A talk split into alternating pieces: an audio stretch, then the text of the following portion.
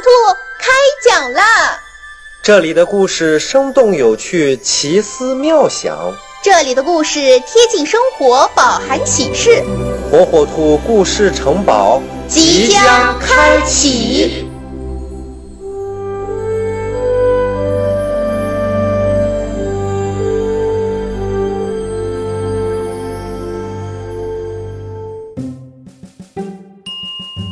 小朋友们，大家好，我是火火兔。今天啊，火火兔要给大家讲一个火火兔送伞的故事。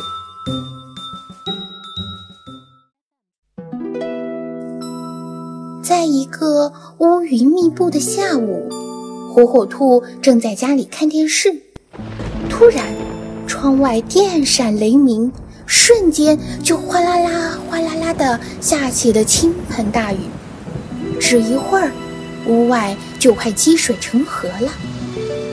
这时，远处传来一阵阵急促的脚步声。火火兔连忙从窗口探出头来看个究竟。只见青蛙、乌龟、小鸭子和大公鸡正从远处急急忙忙地跑过来，浑身都被雨淋得湿漉漉的。乐于助人的火火兔二话不说。马上找出家里唯一的小花伞，冲了出去。但只有一把雨伞，该帮谁呢？火火兔犯愁了，两个眼珠转了转，动了动脑筋，想：青蛙是游泳冠军，雨天正是它大显身手的时候。乌龟兄弟在水中遨游的本领，可比在陆地上爬行强多了。小鸭子也是游泳能手啊，享有水上漂的美誉。看来只有大公鸡最怕雨淋了，它最需要这把伞。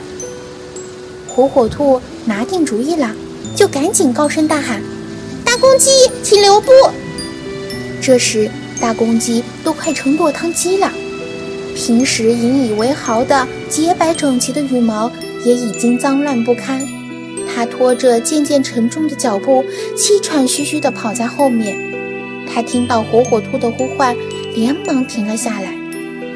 火火兔关切地说：“大公鸡，这把伞给你。”大公鸡感激地接过伞，连声说：“ 谢谢，谢谢火火兔，你这真是雪中送炭啊！太感谢了。”大公鸡撑着火火兔的伞，高高兴兴地回家了。望着大公鸡远去的背影，火火兔开心地笑了。这个夜晚，火火兔做了一个甜甜的美梦。